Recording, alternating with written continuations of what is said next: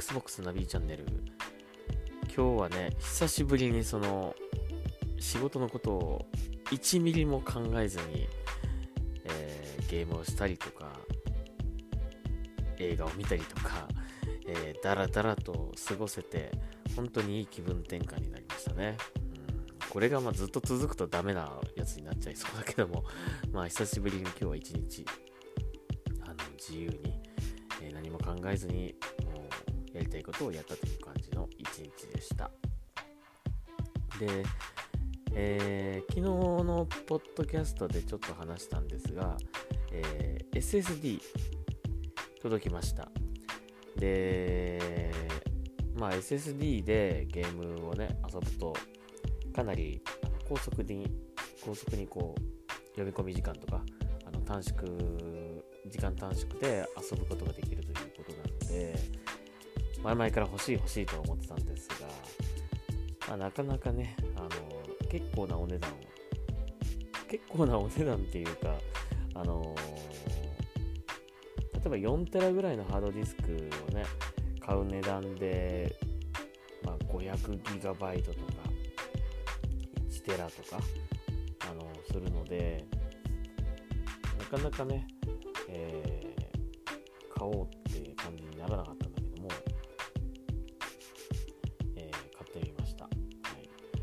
僕が買ったのはですね、あの最初ね、家電量販店行ったんですけど、高いんですよ、どれも。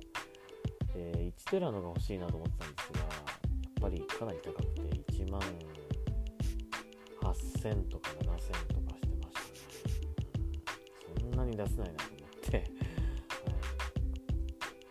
い。で、えー、容量の小さいものだったらね、だいたい1万円切る8000円ぐらいでとかあるんですけど、500GB ぐらいだとちょっと足りないというかね、気持ち物足りない感じするので、やっぱり1テラが欲しいなと思ったので、えー、Amazon をね、えー、見てみました。で、Amazon もいろいろあるんですが、えー、僕が買ったのはですね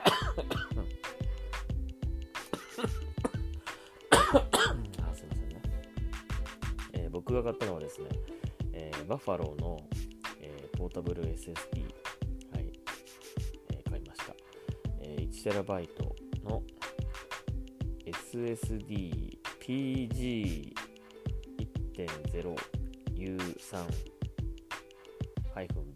という、えー、やつなんですが、まあ、これね、値段が安いんですよ。1TB で1万1500円の、えー、クーポン割引がついてて、えー、10%オフだったかなうん。だったんですよ。1万円ぐらいで買いました。で、これを買ってみて、えー、早速、つけてみましたよ。うん、なんかね、すごい軽い 軽くて薄いプラスチックの板みたいな感じなんだけども、こんなんで本当に大丈夫なのかって思ってたんだけど、えー、早速つけて、読み込みの時間の短さがどれぐらいのものかっていうのを、えー、いくつかのゲームタイトルでやってみました。でやったのはですね、えー、Gears 5、えー、Forza Horizon 4、えー、Monster Hunter World、Iceborne そして、えー、Division 2ですねこの4タイトルでやってみました明らかに違うと感じたのは、ディビジョン2、えー、のファストトラベルとかね、えー、かなり短い時間で、えー、飛べましたね。あ、これはすごいなと思いましたね。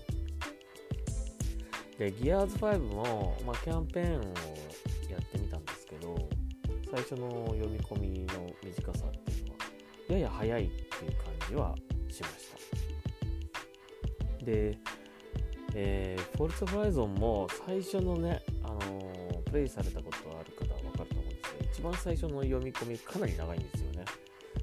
うん。まあ、あの広大なオープンワールドのマップを多分読み込んでるので、最初はすごい時間かかるんですよそれがかなりの時間短縮になりましたねこれすごいなと思いまし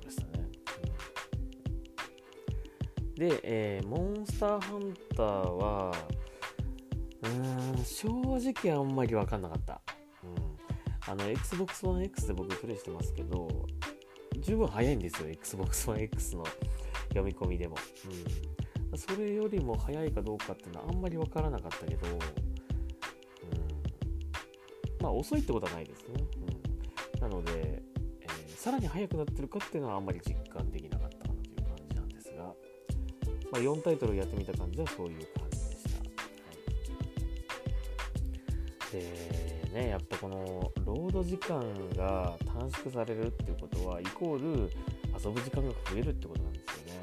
だからあの Xbox One S、えー、Xbox One X ね、えー、ハード出てますけどやっぱり Xbox One X の方が性能がいいし読み込み時間もかなりあの違うんですよね、うん、でまあ S の方が安いんですけどもあのやっぱりね X でやった方がねあのそういった恩恵がありますからね、うん、ロード時間が1秒でも 2, 2秒でも短くなればその分遊ぶ時間が増えるので。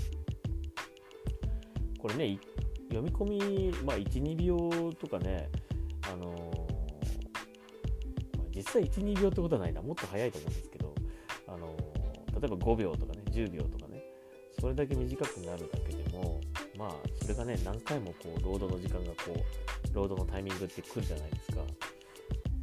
その分ね重なっていくとかなりの時間のあのかなりの時間をこう待っている時間で使ってしまうっていうことになるので極力やっぱりねロード時間は短い方がいいと思うんですよね。なので Xbox One を買おうかなと思ってる方はぜひ Xbox One X を買ってほしいなと思いますし、で、今回この買ってみた外付けの SSD、これを使うことによって、まあ、多少お値段ね、張りますけど、あのその分時間が、遊ぶ時間が増えると思えば、決して高い買い物ではないかなと思います。で、今1テラをね、えー、まあ、僕は1テラ買ったんですけども1、テラでだいたい1万円ちょっとぐらい。えー、その下のモデル、480GB だとだいたい6000円とか7000円ぐらいだそうです。なので、あの一番メインとして遊ぶようなゲームとかね、み込みのその多いあのゲームとかをこれに入れて、まあ、少しでも、えー、ロード時間の短縮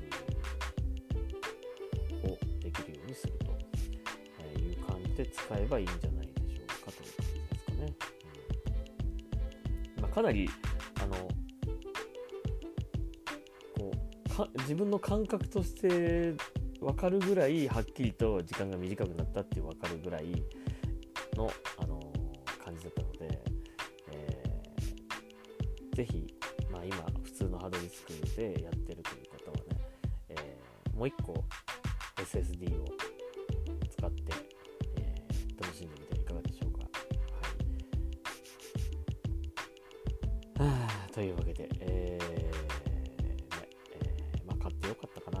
かなと。最初ね、あのね、Xbox の、あの、なんだっけ、ロゴが入った、えー、なんてとこのやつだったっけな。それを買おうかなと思ったんですよ。でもこれ海外でしか売ってなくて、海外でしか売ってないというか、日本でもまあ、あの、多分、輸入して販売みたいな感じで Amazon でも買えるんですこのロゴがついてるやつが最初欲しいなと思ってたんですけどね、値段がかなり高くて、えー、どれだっけな。ちょっと Amazon。あの日本の Amazon でも買うことで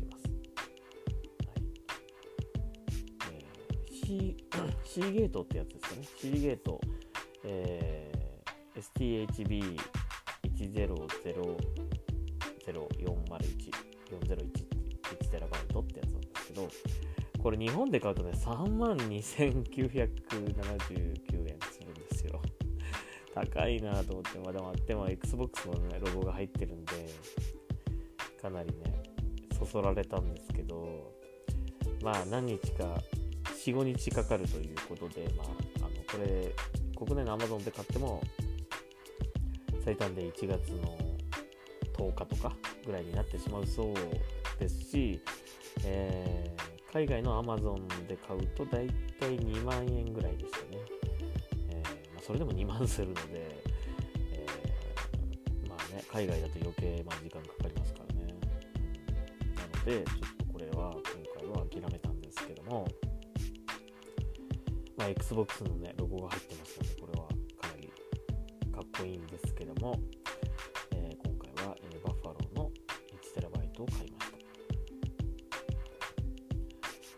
Amazon でこれ見ると、まあ、ご丁寧にね、えー、ご丁寧にっていう言い方だけど、あのー、PS4 の接続の仕方っていうのね、いろいろ書いてあるんですけどね。えー、ちゃんと Xbox でも使えますということでね。はいえー、まあ、値段的にもあのこれ一番安かったと思うし、うんえー、おすすめします。はい、ただまあ、今言ったように、大体はすごくこう速くなるんだけども、モンハンみたいにあんまりそんなに実感できない感じのやつもあるので、まあ、えー、全部が全部っていうね、感じではないのかもしれないん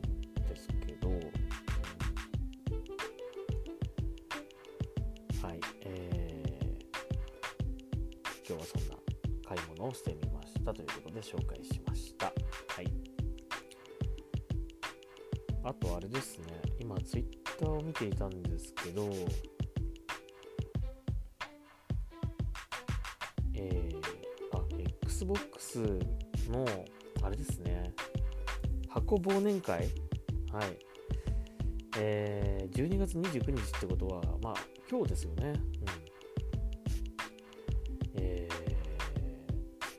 と僕はですね、今回、あの都合で、都合が悪くいけないんですが、今見たところ34人ぐらいですね、参加者ね。で、まあ、興味ありという方が25人ぐらいいらっしゃるので、だいたい50人ぐらいですかね。まあ、ぜひ楽しんで、ね、ください。あの、ちょっと僕は行けませんが、行けないので、ちょっと、えー、感じだったかとかね、あのこのポッドこのポッドキャストでお伝えできればよかったんですけど、えー、残念ながら行け行けないので、えー、Twitter の方で、あの、忘年会の様子を、えー、チェックしたいなというふうに思います。まいろいろあの来た人が楽しめるようななんかこう企画とかあの抽選会とかプレイとかねいろいろあるみたいなんで、まあ、年1回のね、あのー、忘年会ですからね、ぜひぜひ参加してほしいなというふうに思います。一人で行っても多分えー、大丈夫だと思いますよ。あの楽しめるようにあの頑張ってくれてると思うので、あの運営の皆さんがね。はい。というわけでした。えー、ということで、今日のポッドキャストここまででしょうか。はい。えー、今日は SSD 買いましたというお話を、えー、しました。またなんかあの、これ買って使ってみたらこんな感じだったみたいなそういうのも、えー、やっていきましょうはいはあどうもね喉が辛くてねなんか喋りづらいんですよね、咳が出そうな感じでそれをこう我慢して喋ってるって感じなんだけどね、うん、あとねあの 終わろうとしてるのにあとねとか言い出して。あの、マイクロソフトのね、あの海外の、えー、本家のマイクロソフトの、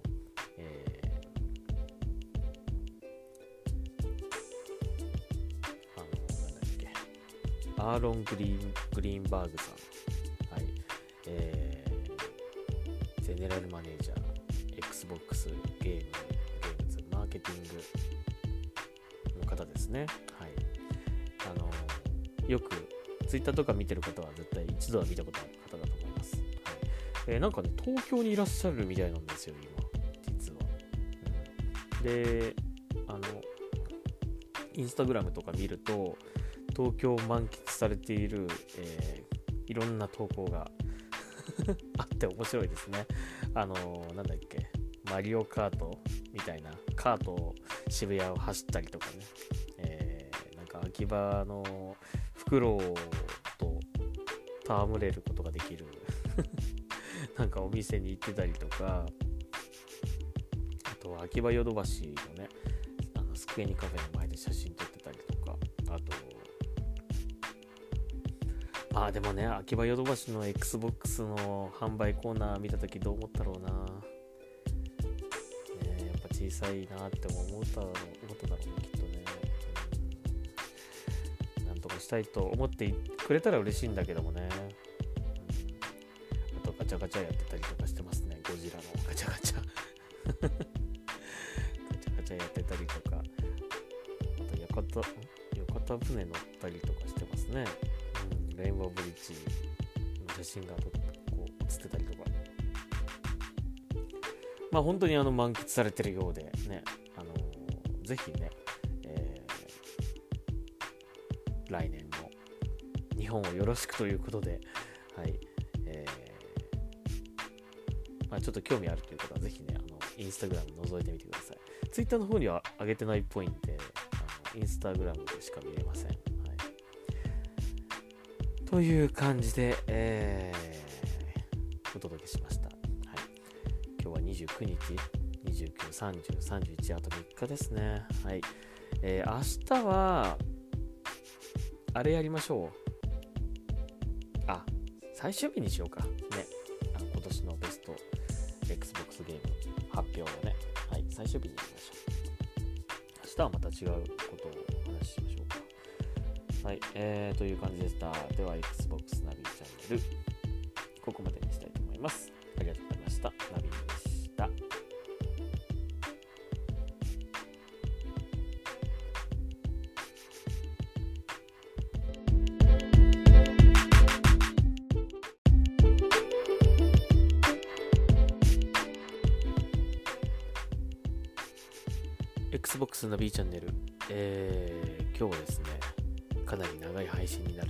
ますよ。2019年の、えー、Xbox ゲーム、遊んだタイトルをですね、ちょっと振り返ってみましょうということで、えー、さらにその、その中から、えー、ナビが選ぶ2019年ベスト Xbox ゲームを選んでみようと、決めてみようという感じの配信になります。まあ1月からちょっとね、振り返ってみましょうか。えーと、2019年1月はですね、実はタイトルラッシュが好きだったんですよね。はい、えー、僕買ったのは、えー、エースコンバット7、使いザンノン、えー、それとバイオハザード RE2 ですね。そしてキングダムハーツ3、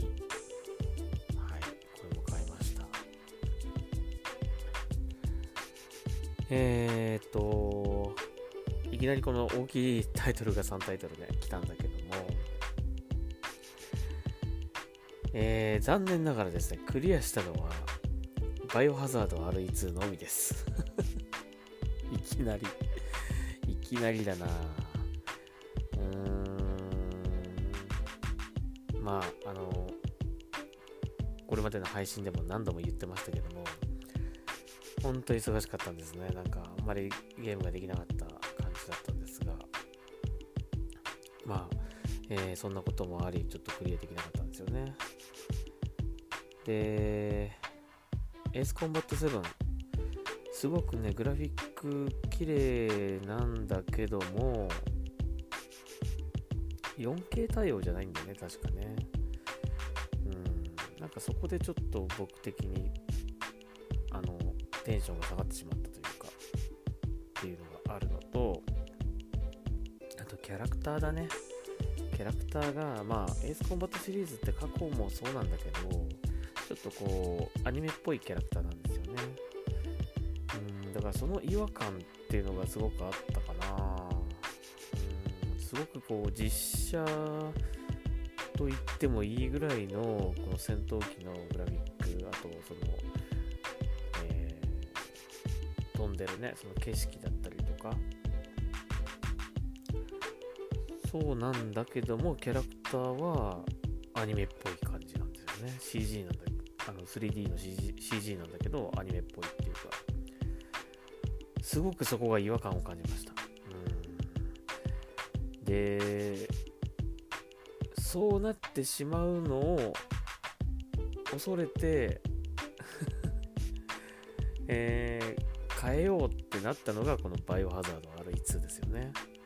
これはもうカプコンさん大正解だったと思いますよ。うんえー、バイオハザード RE2、まあ、バイオハザード2のリメイクだったわけなんですけども、まあ、前のね、バイオハザード、これまでのバイオハザードみたいに、すごくこう、アニメ的な、えー、十頭身みたいな、えー、超手足長いみたいな、のそういうキャラではなく、あえて実写に近いキャラクターにしたっていうね、こと。これあのー、まあ、後に出てくるその DMC5 ととかもそうなんですけども、やっぱりそのグラフィックがどんどんどんどん綺麗になっていって、で、今度 4K にも対応すると、えー、なるとですね、違和感やっぱ感じるんですよね、多分ね、この、アニメっぽいキャラクターをずっとこう、綺麗に綺麗に綺麗にってこうやっていくと、限界が来るというかね、うん。で、景色とか背景はすごくもう実写に近いぐらいのグラフィックなのに、キャラクターだけアニメっぽいっていうね、やっぱそこの違和感っていうのを多分、カプコンさんはもう気づいて、えー、そうしたんですよね、バイオハザード RE2 はね。はい。まあ、エースコンバット、エースコンバットはそれはそれで過去、そういう感じで来てたから、まあ、良かったのかもしれないけども、ファンにしたらね、うん、僕的にはちょっと違和感があったかなっていう感じですかね。うん、まあちょっと、このお正月に少しでもやれたらなと思うんですけどね。あの、グラフィックは本当にあの、操作感とかね、その辺はすごく楽しいので、そういうビジュアル面だけですかね。ちょっと不満なのは。そして、えー、っと、あと、キングダムハーツ3ね。これもね、これも文句なしにすごくグラフィック綺麗で、もう、あの、ディズニー系のアニメ、あの CG アニメをまんま本当に再現したっていうね、えー、びっくりするぐらいよくできてると思うんだけども、これもね、ちょっとクリアできてないんですよね。申し訳ないん。いや、もうかなり終盤ぐらいまでいってるような気がするんだけどね。はい。ちょっと止まっちゃってました。はい。これもいつかやりたいなと思いますね、最後まで。で、バイオハザード RE2 はクリアしました、この中ではね、唯一ね。クリアしましたけど、まあ、やっぱりリメイクっていうこともあり、結末が分かってるだけに、そうね、めちゃめちゃ面白かったっていう感じ、まあ、それは分かって、それは分かっているっていう感じだったかな。うん、で、まあ、グラフィックも、まあ、その、さっき言った実写に近い、えっ、ー、と、CG で作ったってことはすごく評価できるんだけども、いまいちその 4K 感だったりとか HDR 感だったりっていうのが出てなかったように思いました。それはあえて、あの、過去のバイオハザード2のそのクラシックな感じを狙って出したのかもしれないんだけども、どうせだったらもう 4K で、バリバリ 4K のね、HDR でやりたかったなっていうのが正直な気持ちでしたかね。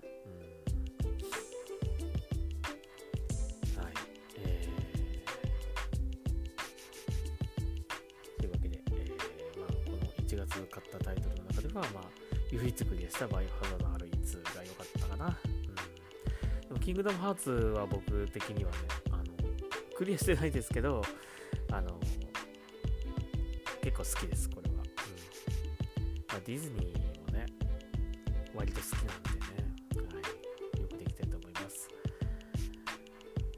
はい。えー、じゃあ2月行きましょうか。2月は、逆にあったのかな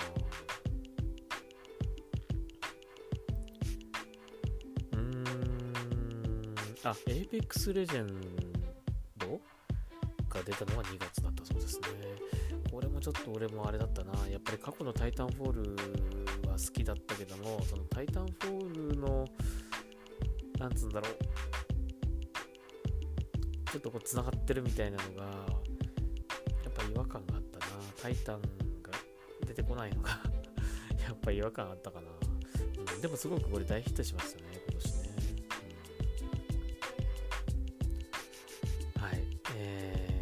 ぱりタイタンは出てきてほしかったなっていうのが正直な気持ちですかね。はい、2月もそんなとこかな。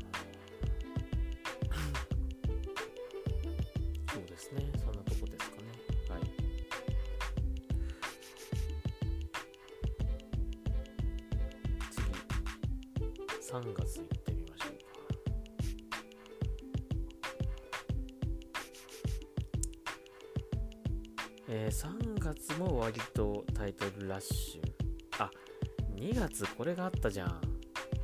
大事なものを忘れてましたね。アンセム。はい、アンセムが出たのが2月でした。えー、これはね、まあ、期待がめちゃめちゃ大きかっただけにとても残念だった感じですね、アンセムね。まあ、世界観もビジュアルも最高なんですけども、ゲームの方が残念ながらね、いまいちでしたね。それでも結構やったんだけども、クリアまでやったしね、キャンペーンもね。まあいろいろとその、なんだろ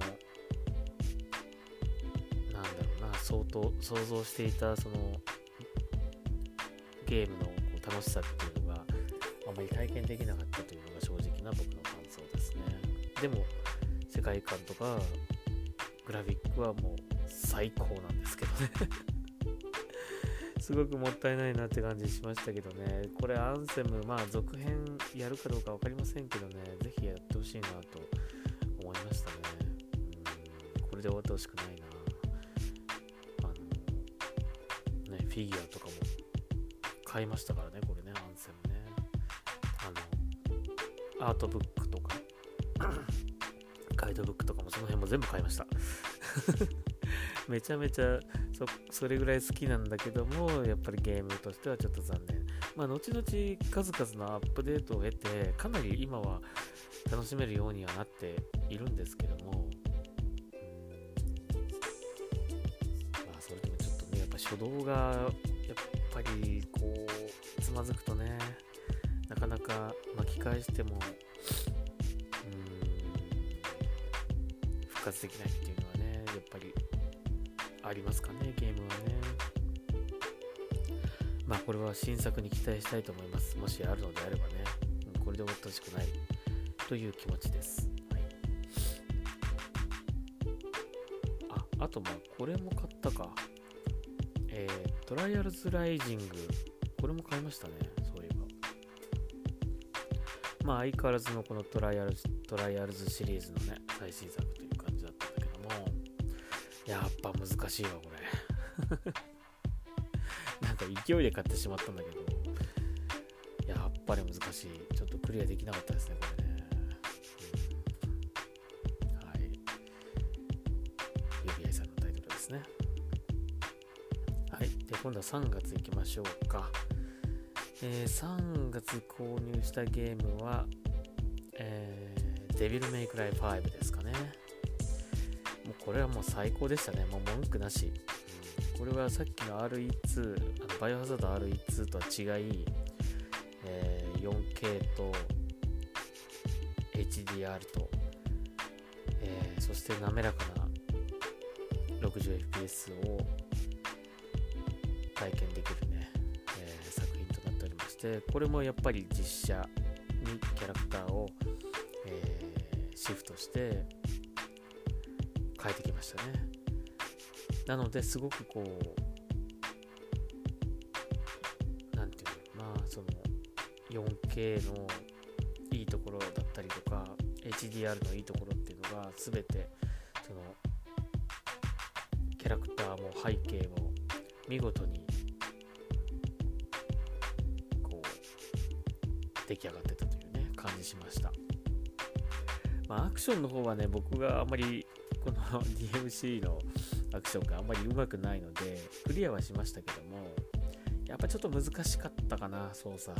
もうちょっとシンプルに遊べたらよかったかなという感じしますけどね。あのイージーモードみたいなのもあるんですけども。イージーモードってねなんかボタン適当に押してればもう勝手に技が出るっていう感じになっちゃうのでもう少しシンプルにできなかったのかなっていう感じは正直ありますね。まあそれでも、えー、最高でしたね。おお話も良かったと思いますよ、はい、これ DMC5 あの X クラウドにね来る予定ですからね。はい、また来たらぜひ、ぜひやりたいですね。はい。えー、3月は？以上ですか？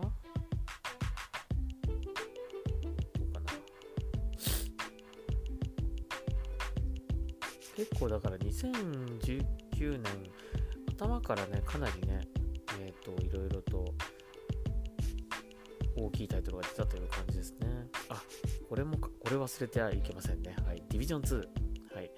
ディビジョン2は、まあ、ディビジョン1の悪かったところを、すべて、こう、改善したというかね。うん。何度も何度も遊遊んで楽しいと思えるような、ちゃんとゲームデザインになってましたね。うん、ただ、やっぱり前作の方が世界観としては僕は好きでしたねやっぱり冬の冷たい感じとか、うん、本当にこう街が何て言うんだろうな生活感がこう全くなくなってしまった感じとか1の方が僕は好きでしたかねその2は、2、ディビジョン2は、まあ、場所がワシントンなのは全然いいんだけども、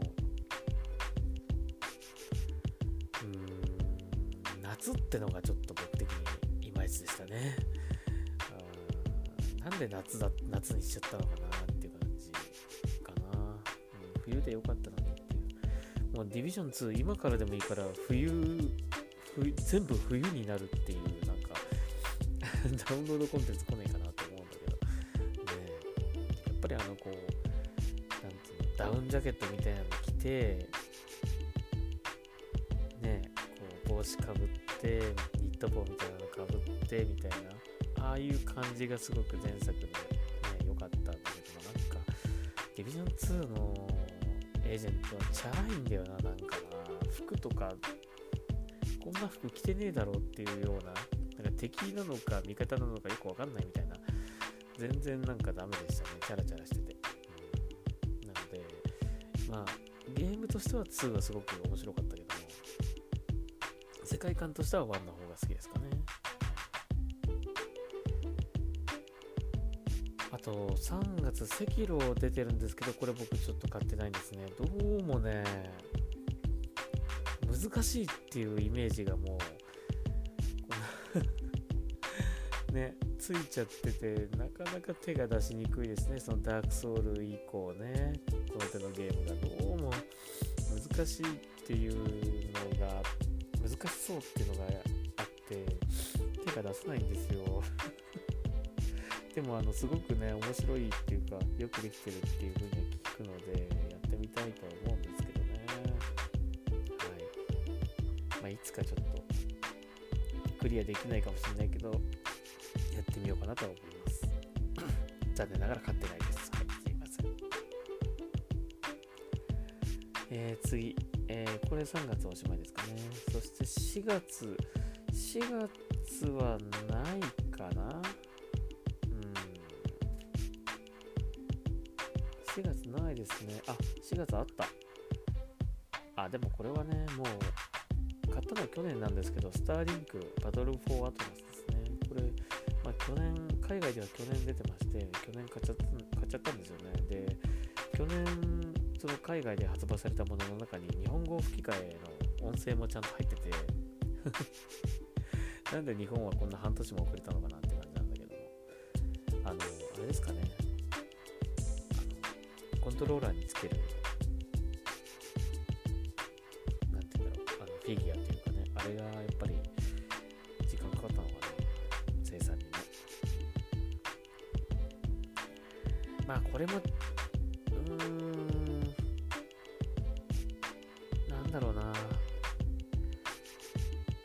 初は面白かったけど、やっぱりだんだんだんだんだんだんちょっと、うん、単調に感じてきたかな。あの、スイッチのね、あの、スターリンクは、あの、スターフォックスとのコラボになってて、もうスターフォックスでいいんじゃないかっていうね、ぐらいな感じでしたけどね。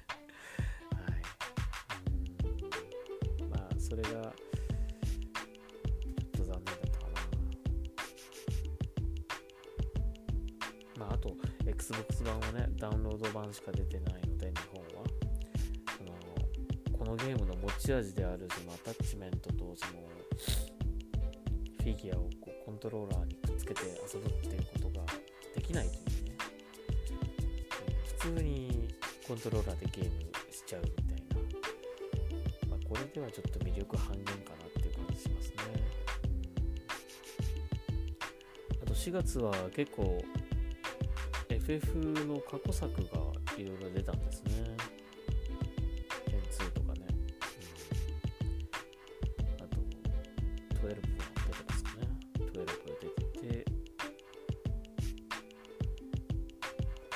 セブンも3、あ、セブン3月か。はい。あ、そんな感じですね。はい。ダートラリー2.0欲しかったな。これは買ってないですけどね。4月。4月そんなとこですかね。はい。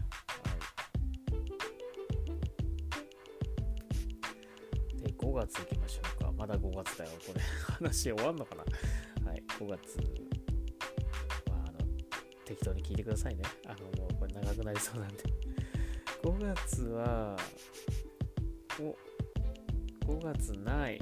買ってないですね、5月はね。5月買ってない。買ってない月なんてあるんだなね。はい。では5月買ってませんでした。はい。6月。えー、6月は0時2ですね。これもな セロがね、やってくれたね。制が入っちゃいました。えー、なので、全く敵を倒している感がない。倒す気持ちよさがない。え感じでしたね。これ海外版ダウンロードすると、あの海外版はそのままね、そのオリジナルの表現で遊べるんですけども、日本語では遊べなくなるんですよ。せめてそっちの逃げ道を作ってほしかったなって感じですね。まあ売れなくなっちゃうと困っちゃうからね、国内版がね。まあ、それゆえにそうしたんだろうけど。うーん、どっちが良かったのかなって感じですね、これね。まあこれも僕はあの買ったんですけど、クリアできてません。はい。6月は、でもまあ、それでもね、結構、レイジ2頑張ってやってた。終盤まで行ってると思うんだけど、クリアできてないです。力尽きちゃったな。はい。なんかそんなゲームが本当多いんですよね。今年はそれだけやっぱ仕事が忙しかったんですよねはいえ次6月が終わって7月。ですね。7月もそんなに買ってないんじゃないかな。ちなみにですね、海外版のタイトルはあの覗いてます。海外版のタイトルは入れてません。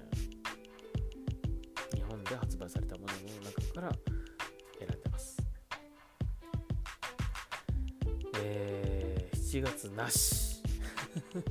ないですね。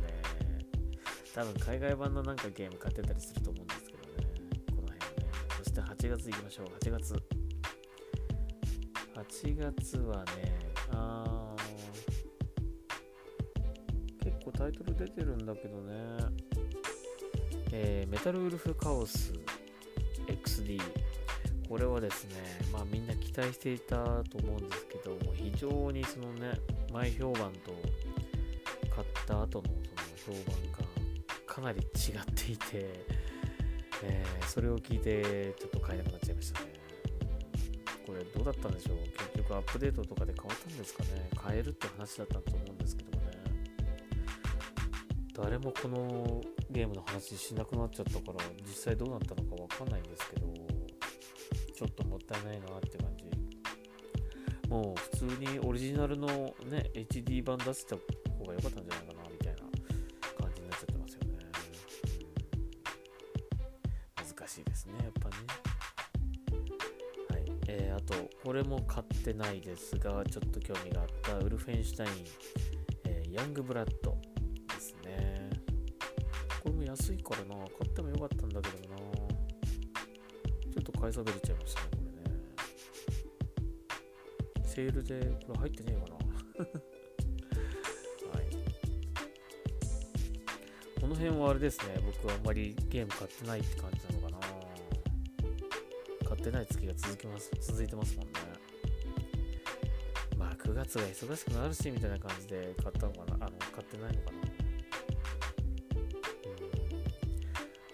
結局買ってないという感じですね。あブレアウィッチも出たの出たのが8月ですね。これも買ってないけどもこれなんか日本語がね字幕がおかしいっていう 言われちゃったやつですよね。多分治ったと思うんですけど今ね。あのなんか化けちゃってるみたいな感じになっちゃってたんですよね最初ね。はい。えー、そして9月ですね。9月はファイナルファンタジー、ファイナルファンタジー、これは8かな ?8 のリマスターの出てますね。えー、8月、あ、9月か。9月、今の9月ですね。9月。9月は、やっぱあれでしょう。はい。えー、ギアズ5ですね。アルティメットエディション買いました。まあ、良かったですよね。ギアーズ4よりはストーリーとかも良かったと思うんですけど、相変わらずやっぱ吹き替えが入ってないのが、もう何とも言えないですね、この。吹き替え入れれば本当にこれ、もう間違いなく大ヒットしたんじゃないかなと思うぐらいよくできてると思うんですけど、うーん、やっぱりね、吹き替えがないとね、ちょっと残念でしたね。まあ、それでも結構今でもやってる人たくさんいるしね。はい。まあ、あの 4K、ネイティブ 4K、そして UHD、あ、UHD じゃねえや、HDR か、HDR と、えー、60fps を実現しました。あのー、ある意味次の世代のゲーム、Xbox、次の Xbox、えー、シリーズ1のゲームはもうこういう感じになってくるんじゃないかなないかなと思うぐらい、えー、ちょっと先取りでね、あのそれらを体験できたっていう感じですかね。うん、それプラス、まあ、読み込みがほぼ労働時間ないみたいな感じになってくるんですかね。今今からでもいいから本当吹き替えね、入れてほしいですね。もうお金払うから作ってくれって感じですよね。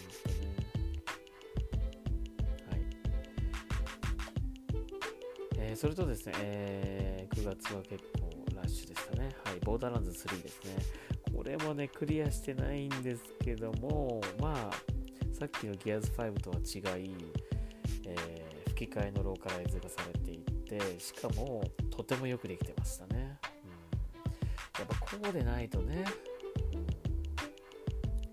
サボっちゃダメですよ、絶対。吹き替えはね。非常によくできてました。まあでもまだクリアしてないんですけど、はい。あの、これもいつかやるやらなきゃなっていう感じですかね。えー、9月は、あとは、そんなもん、そんなもんかな。コードベインとかも9月に出てるんですね。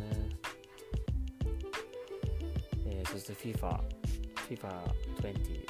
えー、この辺りね、多分あの、僕、あの、EA アクセスに久しぶりに加入したんですよ、確か。えー、なので、この FIFA20 もやってます。もうよくできてましたね。さらにリアルになったって感じしました。次のね、次世代機ではどうなりますかね。この辺のスポーツ、もうリ、スポーツゲームってもうね、リアルを追求するっていうのがもうマストなんで、どれぐらい変わるかね、ちょっと楽しみですけどね、FIFA21 になるんですか。はい。どうなるでしょうかね。すごく楽しみ。はい。えー、じゃあ10月いきましょうか。10月。えー、デスティニー2の、これあれ、なんていうの、拡張コンテンツっていうのかな。これが出たのが10月だそうですね。これ僕買ってないんですが、デスティニーもね、なかなかその、いわゆるレイドとか、の、こう、レイドじゃなくて、こう、なんだっけ、レイドでいいのかな。あの、なんか一緒にやる人がいないとね、なかなかこう、一人だとちょっと、ハマんなかったな、あんまりな。多分、友達とかと一緒にやったら絶対面白いと思う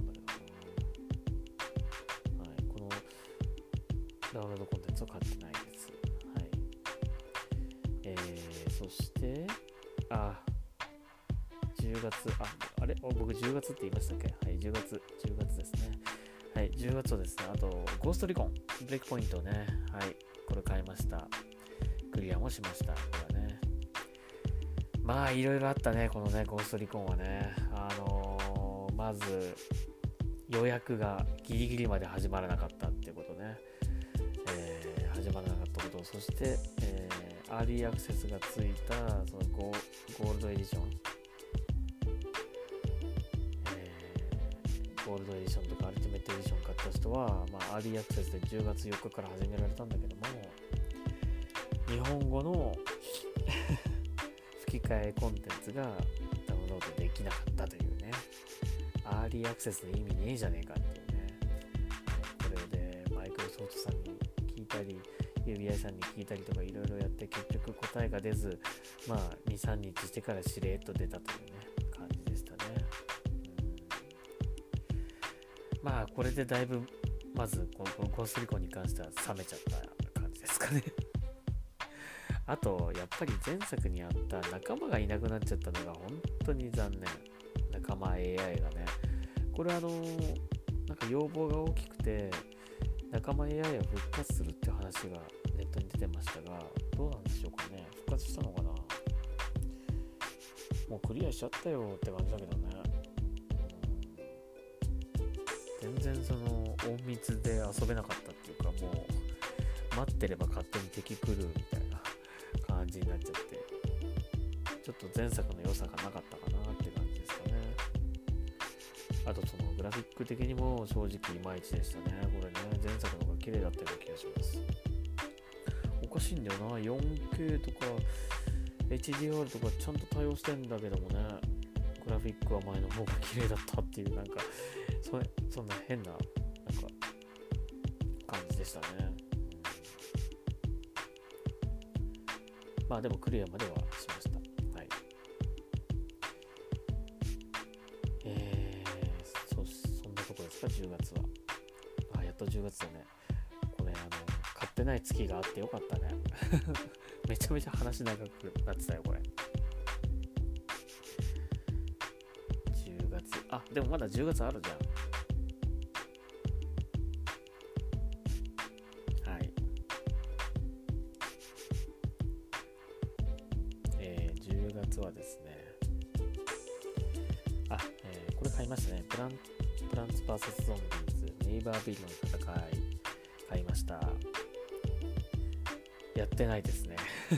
たんだけどね、セールで。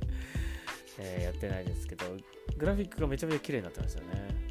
うん、それは良かったんじゃないでしょうか。まあ、まだこれもね、なんか時間がなくてやってないんだけど、やりたいという気持ちはあるんですけどね。はい。今度やってみたいと思います。えー、そして、10月は、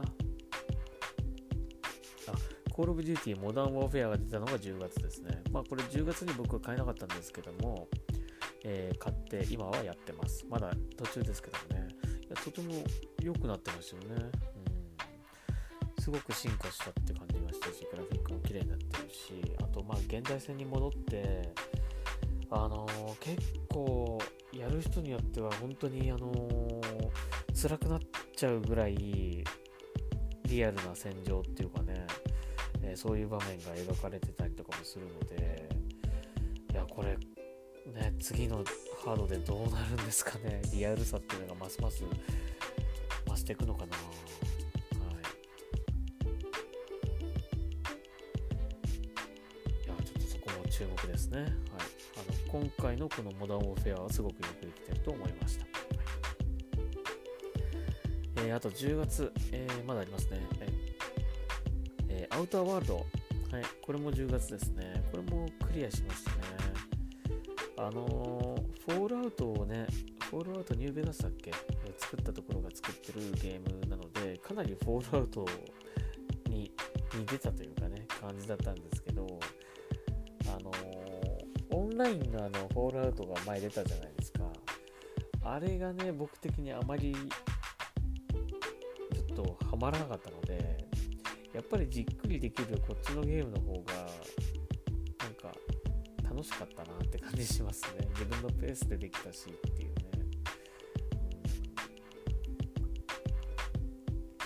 はい。これでも僕は結構良かった、面白かったかなっていう感じですかね。はい。えー、10月がそんなところですね。はい。11月いきましょうか。えー、11月。はい。えー、Need for Speed Heat。これもあの EA アクセスで、えー、遊ぶことができたので少しやりましたね。まあ、製品版を買ってないんですけども、まあ、なかなか良かったと思いますけどね。ただなんか俺、ニードフォースピードってなんかクリアするの難しいっていうなんか印象があるんだけど、あの、フォルツァのね、リワインド機能とかがすっかり慣れてしまって、回ぶつかっちゃうともう勝てないみたいな感じが辛いみたいな風になってしまってあのちょっと難しいと感じるんですよニードフォースピードは、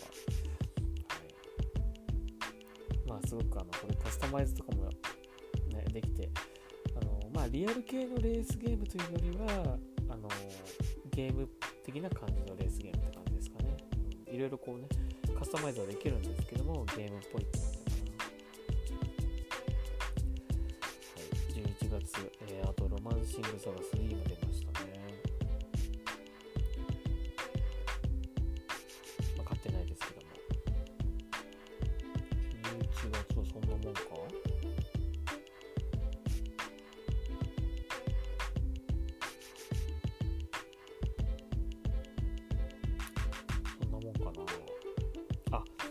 がありましたね。はい。スター・ウォーズ・ジェダイ・フォールン・オーダー。これはもう本当に文句なしのよくできたゲームだったと思います。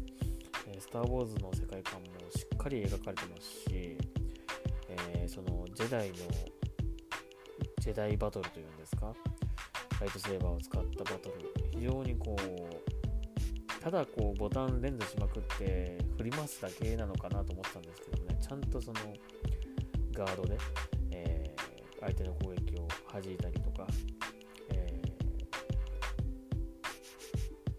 動きもね、すごくこう、ジェダイっぽい動きができて、とても良かったと思います。これはもう、もう、スター・ウォーズファンなら絶対やるべきゲームだと思いますね。とても良かったですね。はい。えー、そして11月はもうないかな。はい。そして12月ですね。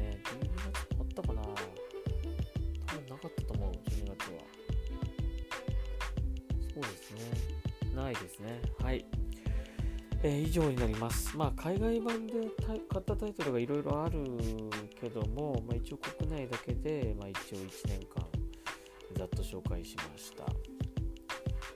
で、まあ、この中で、まあ、ランキングをつけようっていう話なんだけど、もう忘れちゃったな。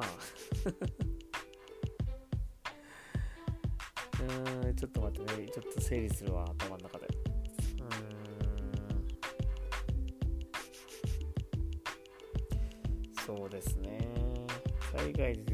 海外で出たゲームは入れ入れちゃいけないんだもんね。どうすっかな。あと1本なんか選べなきゃって感じなんだけど。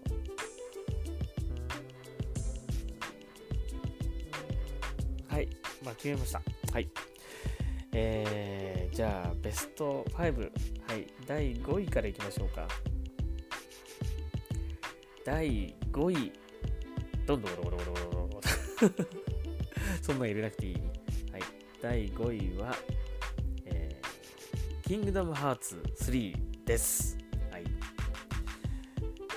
まあ、やっぱりね、今年はとにかくグラフィック的に好きなゲームがいっぱいあったという感じだったんですけども、まあ、これがもう、その 4K だったりとか HDR だったりっていうのがもう当たり前になってくる、えー、時代になってくるのかなっていう感じの2019年っていうけども、まあ、その中でもこの「キングダムハーツ」すごく良かったと思います、え、ディズニーのね。ディズニー好きならもうこう出てくるキャラクターみんなもうねあああの作品だとかね。もうそれだけでも楽しいですよね、うん、まあちょっとクリアやんまでやんなきゃね。本当にねこれはね絶対やろうかなと位に選びました。はい。次。えー、第4位。えー、第4位は、どうしようかな。どうしようか。どうしようかな。はい、決めました。はい、第4位。えー、ディビジョン2。はい、第4位はディビジョン2にします。まあさっきも言ったけども、ゲームとしてはすごく面白くなってましたし、えー、何度も何度も遊びたくなるようなゲームデザインにはなってたんですけども、やっぱ世界観がなーって感じですかね。世界観がちょっと残念だったなもうちょっとね、ダークな感じとか、にしてほしかったなんか日差しが眩しくてなんかこうセミが鳴いてるのが聞こえてきそうなあの感じとかちょっと僕的にはいまいちでしたね。やっぱり前作のあの静かなね時が止まったかのようなあの感じとか雪がこう降ってるとかね。ああいう感じがすごく良かったんですけども。まあちょっとね2は夏っていう設定だったので、まあ、そこが残念だったかなという感じだったけども、まあでもゲームとしては最高に面白いし、今でもやってますという感じですね。はい。もう今からでもいいから、あの冬のワシントンっていうのをね、本当にダウンロードコンテンツで実現してほしいなと思うんだけどね。はい。次、えー、第3位ですね。第3位。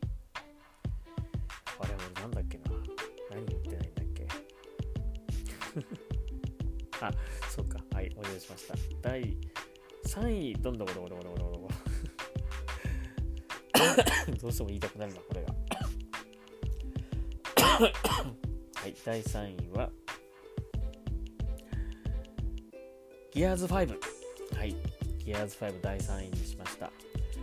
まあ、もっと上でもいいかなとも思ったんだけども、やっぱり吹き替えがないのが辛い。やっぱこの吹き替えがないないせいで、あの、ギアーズらしさ、日本、日本のゲーム、ギアーズファンにとってのギアーズらしさがもうね、やっぱないとダメなんですよ、どうしても吹き替えが。うん、吹き替えあってのギアーズっていうのを僕たちはね、過去作シリーズ楽しんできてるわけだから、やっぱそれがね、ないっていうのはねうん、辛い。っぱりマーカスの声を聞かせてほしいですね。それにあの今年はあの箱市場さんのね召喚者祭、えー、春にあったやつ、えー、そこであの広田小生さんのね、えー、吹き替え生アフレコをねやってくれたわけでギアーズ4のねゲームの画面でね。まああれを見たらもうなおさら思いましたね。これもやっぱ吹き替えでやりたかったと。本当に思いましたね。はい。なので、えー、まあいつもだとマイクロソフトさんのタイトルってもう1位か2位かぐらいな感じに毎年してたような気がするんだけどギアーズ5に関してはちょっと作品としては最高なんですけども、ね、あの次のギアーズ6はどうなるんだろうって感じの本当によくできてる作品なんですがやっぱり吹き替えでもだいぶそれをあのいいところをこう良かった部分をこう下げてしまってるっていう感じが僕の中ではしてます。絶対吹き替え版は吹き替え必要です。もうあの来年から出るゲーム、特におそらく Xbox シリーズ1、シリーズ1じゃねえ、シリーズ X、Xbox シリーズ X で、ローンチで出るであろう、ヘイローインフィニット。これ吹き替えなかったらもう終わりですよ、絶対。これは意地でも吹き替え版、吹き替えね、入れてほしいですねはいという感じですねはい。そして、えー、3位までいったよね。はい。第2位。第2位は、えー、デビルメイクライ5。はい。これを第2位にしました。やっぱりね、そのさっきも言ったけど、グラフィックですよね。あのー、本当に今後のカプコンのゲームがすごくこう、期待が持てるというかね、あのー、感じがしたし、本当に良かったと思います。で、DMC5 自体の話も良かったと思いますし、まあ、アクションゲームとしてちょっと難しいかなって僕は感じたけども、まあ、それでもね、イージーモードとかもありますからね、えー、とても良かったと思います。はい。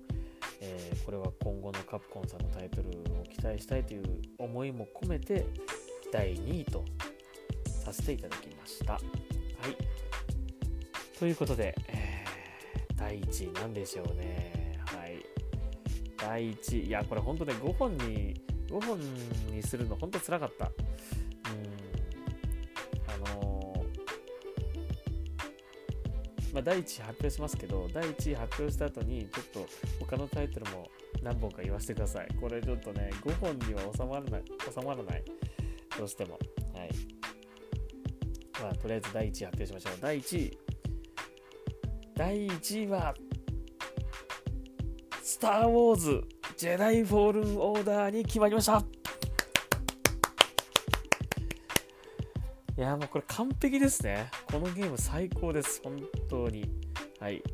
えー、まあ僕自身もスター・ウォーズ大好きっていうのもあるんですが、もう見事に世界観をちゃんと作り上げてますし、もう目に入ってくるもの全てがスター・ウォーズ。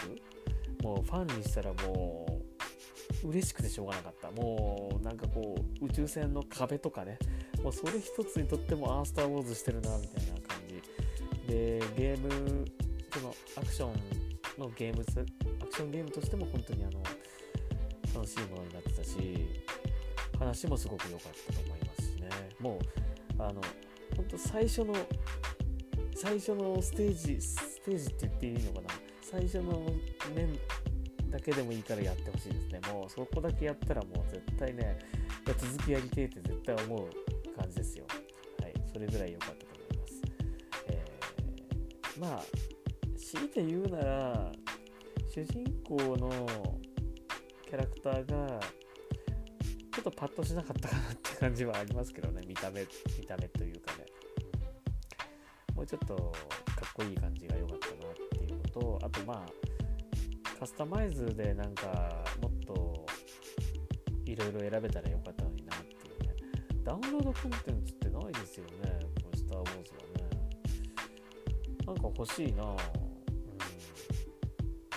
まあ、あの、なんかルークが使えるとかね、なんかそういうのをそこまでやっちゃうとちょっと、あの、なんでもありかみたいになっちゃうけども、もうちょっとその主人公のこう髪型と違うとかね、あの服装が色違いばっかりだったんです。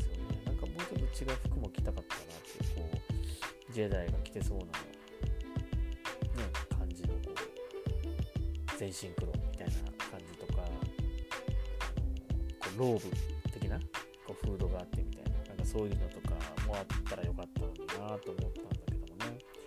まあでも、あのーその、実際のスター・ウォーズサーガの、えー中にこう入っている話なので、いろいろこうあの人の声が聞こえたりとかあの人が出てきたりとか、えーするんですよね。はい、もうそういうところもちゃんとそのスター・ウォーズファンの気持ち、えー求めているものがちゃんと分かっているという感じがしましたね。もうこれ文句なしにスター・ウォーズだったと思います、今年は。はい。というわけで、えーナビが選ぶ2019年のベスト Xbox ゲームはスター・ウォーズ・ジェダイ・フォールン・オーダーに決まりました。はい。えーそして、あとちょっとまあ、この5本のタイトルには入れなかったんだけども、えー今やっている Call of Duty Modern Warfare、これもね、もう、あの、クリアはしてないんだけど、まだやってる最中なんで、あのー本当にこれ入れたかったんだけども、ちょっと今、この話しながらちょっと探してて、えーまあ入れなかったんだけどもね、あの結構ね、今やあの、ついさっきまでやってたんですけど、かなりね、こう、リアルな戦場って感じがしてて、すごくこう、痛々しい場面もあよくできてるなって感じしたので、これ本当入れなかったんだけどな。うん、ディビジョン2と交換しようか。はい。えー、なので、Call of Duty Modern Warfare も、このベスト5に本当は入れなかったタイトル。はい、ですね。あと、まあ、ちょっとその海外、日本で出てないタイトルでまあ入れるとしたら、まあ、やっぱりあれですかね、モンハンワールド、アイスボーンですかね。あのー無印のモンハンワールドよりもさらに楽しめるような内容になってると思って、まあ、今でも未だにもうやってますからね、僕もね。これ日本で本当に出てほしいなと思うんだけども、まあ日本で出なかったとしても、クロスプレイをね、いつか実現してほしい。それさえできればもう何もいらないですね。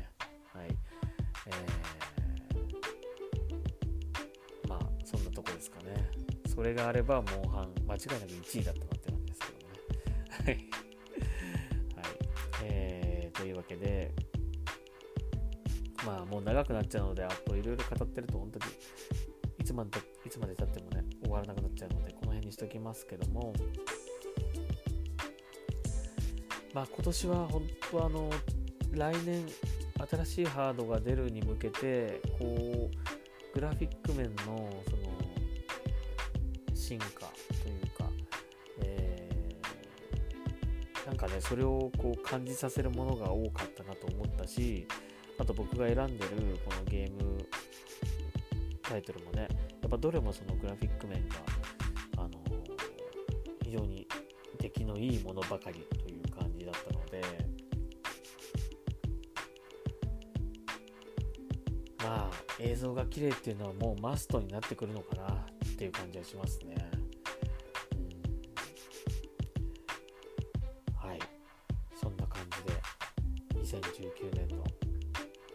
トゲーム、ナビが選ぶ Xbox ゲームを紹介しました。はい。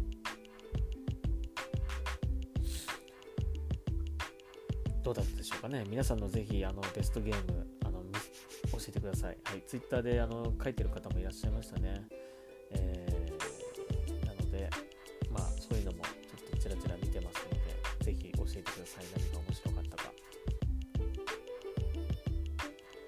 あと、あれですね。えっ、ー、と、今日は、今日はというかもう昨日ですけど、えー、昨日はあの箱忘年会2019がね、ありましたね。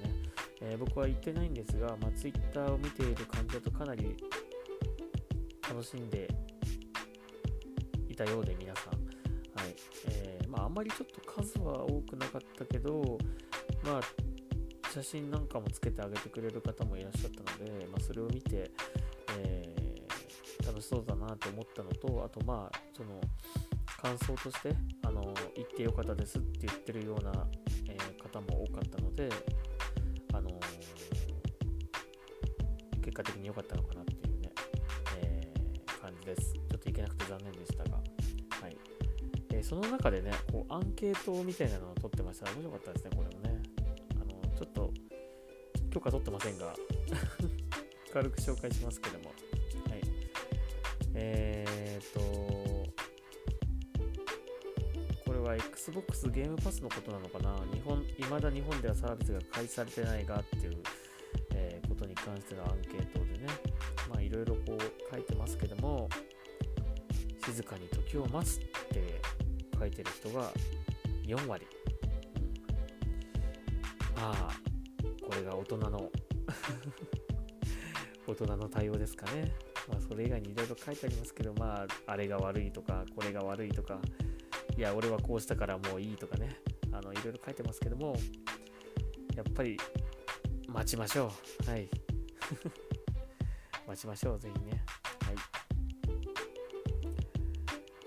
あとは、の Xbox シリーズ X に関する、まあ、アンケートとかもね、出てますね。何が魅力かっていうことに関して出てますが、やっぱりその性能面がね、一番ダントツで、えー、Xbox One X よりも何倍の処理速度みたいな、性能みたいな、それがやっぱり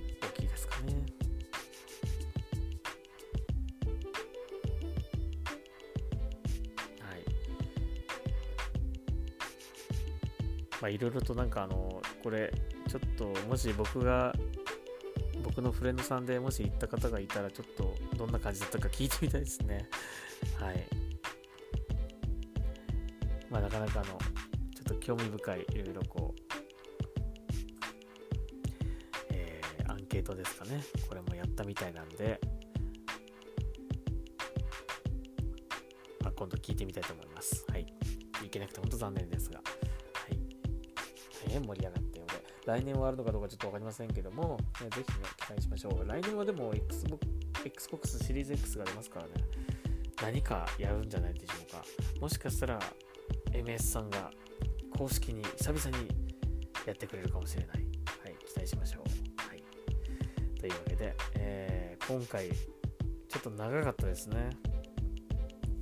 聞く人も大変だったと思うけども、はい、約50 50分近く喋、えー、ってしまいました。もう俺も喋って疲れちゃったな はい、えー、というわけで今日は、えー、ナビが選ぶ2019年ベスト Xbox ゲームを発表しました。はい。えー、というわけで、明日、今日、今日が30日だからもう明日で終わりですよね。はい。明日が最後、年内最後の配信となります。まあ、あの、毎日配信しますと言ってますので、年明けも、えー、元旦からですね 配信することになると思います。まあ何を配信するか全然決めてませんけどね、えー、一瞬で終わる可能性ありますけど、あの年始のご挨拶だけして終わる可能性もありますけども、ちゃんと配信はやっていきたいと思います。というわけで、えー、Xbox ナビチャンネル、今日はここまでにしたいと思います。ありがとうございました。ナビでした。